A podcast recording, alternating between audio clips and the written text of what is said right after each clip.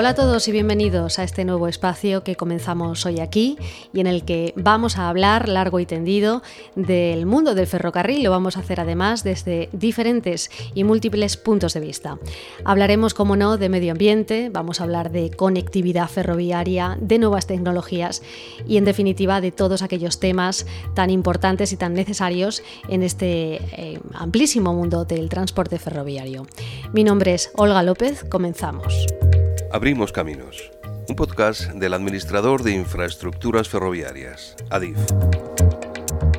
Hoy tengo conmigo a Raúl Correas. Hola Raúl, bienvenido. Buenos días. Raúl, eh, eres ingeniero de caminos, además eh, con una trayectoria profesional ligada desde hace ya muchos años precisamente al mundo del ferrocarril y eh, más concretamente también a la alta velocidad. Sí, sí, siempre, vamos, prácticamente desde que salí de la carrera eh, estoy trabajando en líneas de alta velocidad. Primero en consulting, luego en INECO y finalmente en ADIF desde el año 2001. Bueno, pues como eh, tienes esa dilatada experiencia, hoy vamos a hablar además de un tema que a mí me parece bastante interesante, porque cuando terminamos una línea de alta velocidad, cuando termináis vosotros, los ingenieros, una línea de alta velocidad en España, desde que realmente termina esa construcción de la infraestructura hasta que finalmente eh, se pone en servicio, ahí hay un lapso de tiempo eh, que es una fase absolutamente crucial y sin la cual yo tengo entendido que no se puede ni siquiera eh, llegar a, a, inaugurar y a poner en servicio una línea, ¿no? Sí, sí. O sea, cuando nosotros terminamos la, construcción completa de todos los subsistemas, eh, debemos de verificar que todos estos sistemas sean fiables para eh, la explotación. Entonces lo primero que se hacen son pruebas con trenes eh, comerciales que están en vacío y se comprueba la validez de los subsistemas estas pruebas realmente han empezado mucho antes de, terminar la construcción.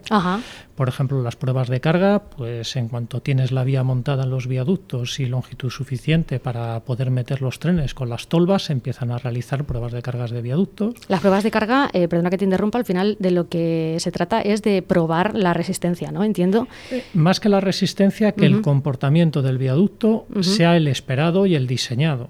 Entonces, en gabinete te preparas unos cálculos eh, viendo las deformaciones esperables en el viaducto y cuando haces la prueba de carga, esas deformaciones tienen que ser similares a las que te dan los cálculos.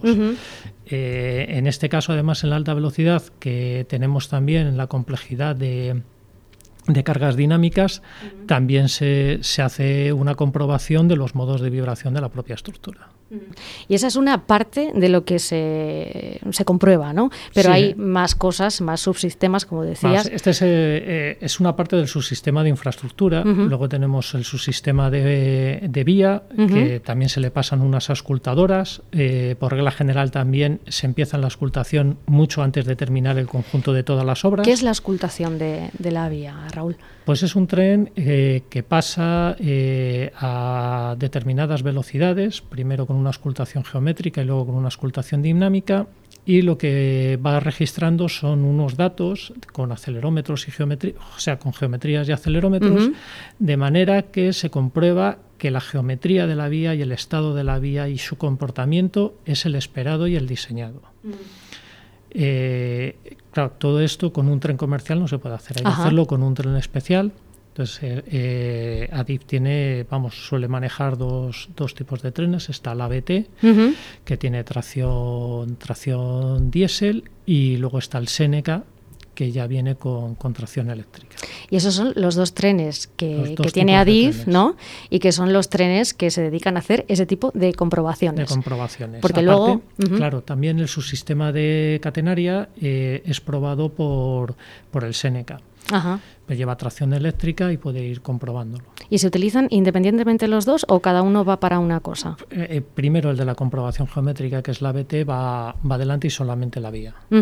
Y luego el Seneca. Y luego finalmente el Seneca, que ya te digo, prueba también el subsistema de la catenaria y el subsistema de, de la energía eléctrica, de todo el suministro, que viene por, vamos, que es, es, otro subsistema.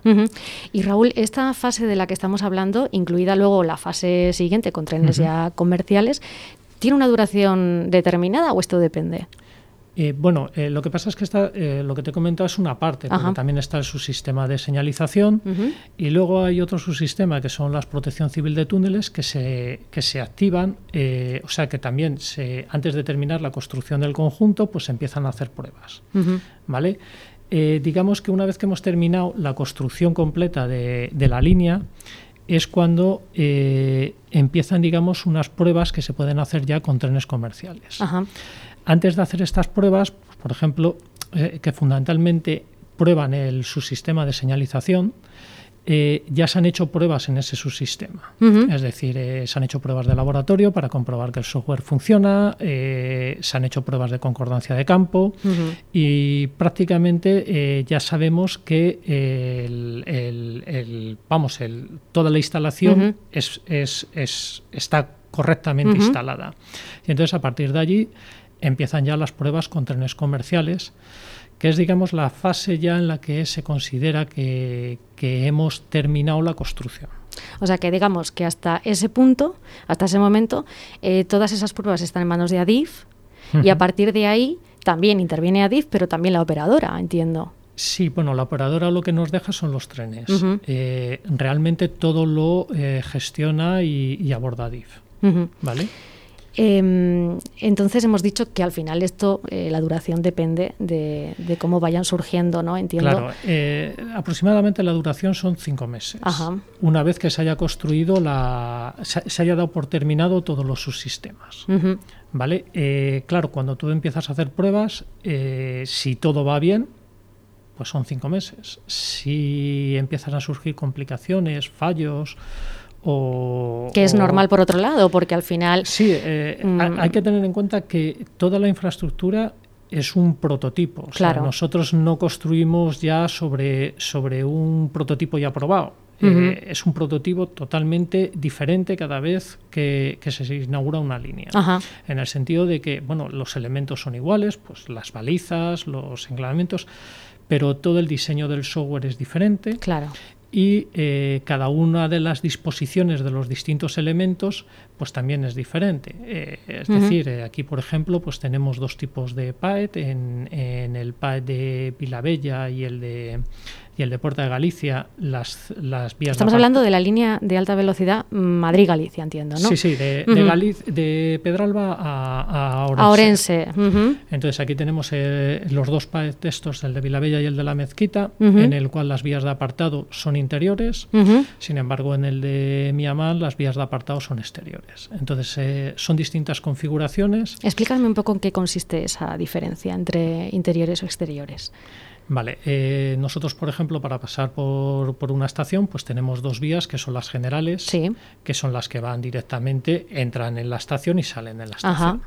Entonces, eh, en el caso, por ejemplo, los dos primeros casos que he dicho, eh, la separación de estas vías, al tener una configuración orográfica muy compleja en Galicia, claro. llevan una separación de 25 metros, porque se hacen prácticamente circulan en túneles bitubo. Entonces, esta separación es muy grande y lo que se hace es, en vez de ubicar las vías de apartado en los exteriores, se aparta la vía, o sea, se ubica la vía de apartado en el interior entre las dos vías. O sea, que esto hay que hacerlo, claro, adaptándolo a las circunstancias o a lo que me estás contando, al terreno, a la orografía. Esto no tiene por qué ser igual en todas partes. Claro. Es una cosa muy mm, característica en este caso de, esa este línea de la Madre Galicia. Sí, sí, en, la zona donde hay muchos túneles. Sin embargo, luego cuando llegamos a Miamán es al revés. Eh, las dos vías van bastante juntas y cuando sacas las vías de apartado, eh, pues las sacas al exterior.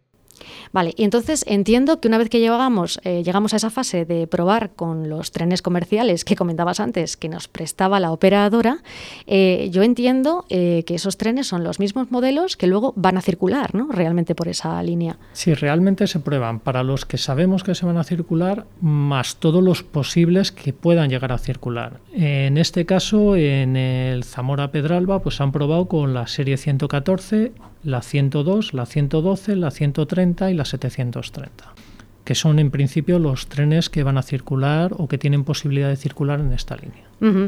Em, ya de cara al futuro, con la liberalización del sector ferroviario, Raúl, una vez que intervengan más operadoras, eh, si llegamos a, esta fase de pruebas, ¿tienen que probarlo con diferentes trenes de diferentes operadoras o, cómo va a ser ese proceso? Entiendo que el tren, eh, siempre que tenga la misma homologación, quedará homologado. Eh, ten en cuenta que nosotros lo que hacemos es, eh, la operadora nos lo presta a nosotros el, vehículo, vamos, la, composición para, para, realizar las pruebas, con lo cual no es que estemos homologando la línea para un tren de una operadora, sino para un tipo de tren. Ah, claro. Y ese, ese tren lo puede tener diferentes operadoras en el futuro, claro. Lo que sí que tiene que hacer cada operadora es formar a sus maquinistas para poder circular en esta línea. Eso te iba a comentar, porque una vez que se acaba esto, eh, digamos, entran ya los maquinistas que se, de algún modo, eh, yo no sé si lo voy a explicar bien, pero de alguna manera los maquinistas tienen que conocerse ese terreno que es en el que se van a mover ¿no? de, cara al futuro. Por lo tanto, tienen que mm, probarlo. Sí, eh, siempre hay una formación de maquinistas. Entonces, cada maquinista, antes de hacer un recorrido comercial, tiene que haber hecho un número de recorridos determinado que le valide eh, poder circular por esa línea. Y mm, nos hemos saltado un poco, eh, o quizá hemos hablado demasiado por encima de la fase de, pruebas, pero mm, a mí me gustaría incidir en que al final la fase esta de la que estamos hablando de pruebas, desde que se acaba la, obra, ¿no? de lo que estábamos hablando hasta que se pone en servicio, es una fase tan compleja que al final intervienen eh, personas especializadas, cada uno en una materia muy, muy concreta. Eso es así, ¿no? Sí, sí, sí. Hasta efectivamente prácticamente toda la gente que ha intervenido en la construcción está interviniendo hasta el final de la obra.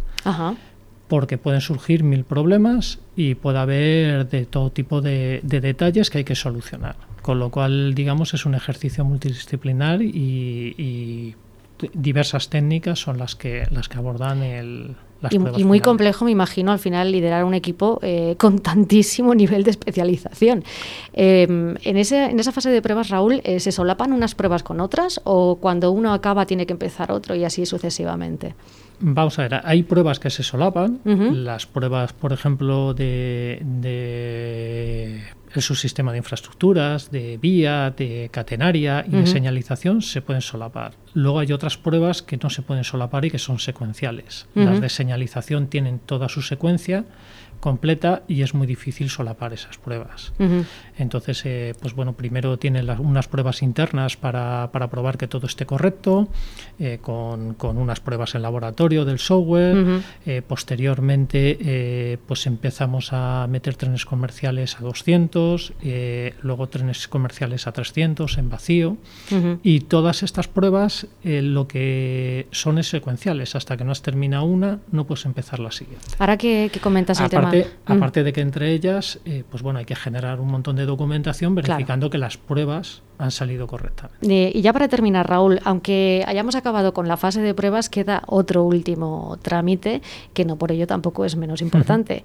Em, ¿De qué se trata ese último paso final ya para poder poner en servicio una línea? Vamos a ver, con todas las pruebas, eh, nosotros lo que hacemos es eh, generar un montón de información, que son evidencias de que todo está correcto, y eh, se genera un informe final y ya con toda esa documentación generada se transmite a la Agencia Estatal de Seguridad Ferroviaria y esta es la que en el plazo más o menos de un mes pues y después de revisarse toda la documentación pues autoriza la puesta en servicio con total garantía. Y ahí es cuando ya podemos descansar, ¿no? Como tú como ingeniero ya descansas, ¿no? Y dices ya, está. pasa otra a otra parte de la casa para, iniciar la explotación. Otra parte de ADIF ya es eh, otra parte, otro departamento ¿no? que se encarga de, continuar adelante con ese proyecto. nosotros, por ejemplo, en este caso, pues eh, pasamos todo el mantenimiento ya directamente, lo hace nuestro, la dirección de, mantenimiento.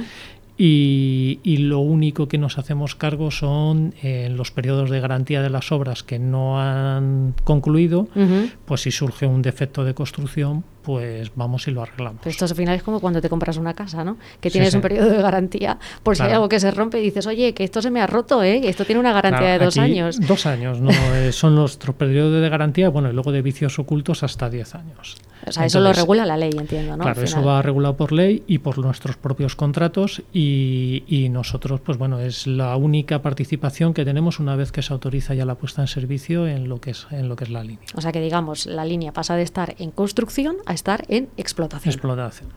muy bien, Raúl. Pues oye, yo creo que nos ha quedado muy claro, eh, hemos aprendido un poco sobre toda esta fase tan compleja que a veces no, no es tan conocida, ¿eh? porque normalmente lo que llama más la atención pues es la construcción, esa fase de construcción, esos grandes viaductos, ¿no? esas grandes infraestructuras singulares y luego, por supuesto, lo que es la puesta en servicio. Pero eh, yo quería hacer hincapié en esa fase porque me parece que es crucial y bueno, yo creo que con tu explicación ha quedado mm, bastante claro que sí es. Muy bien. Raúl, pues muchas gracias. hasta la próxima. Venga, hasta luego. Hasta luego. Y a vosotros también, gracias por haber estado ahí y hasta la próxima.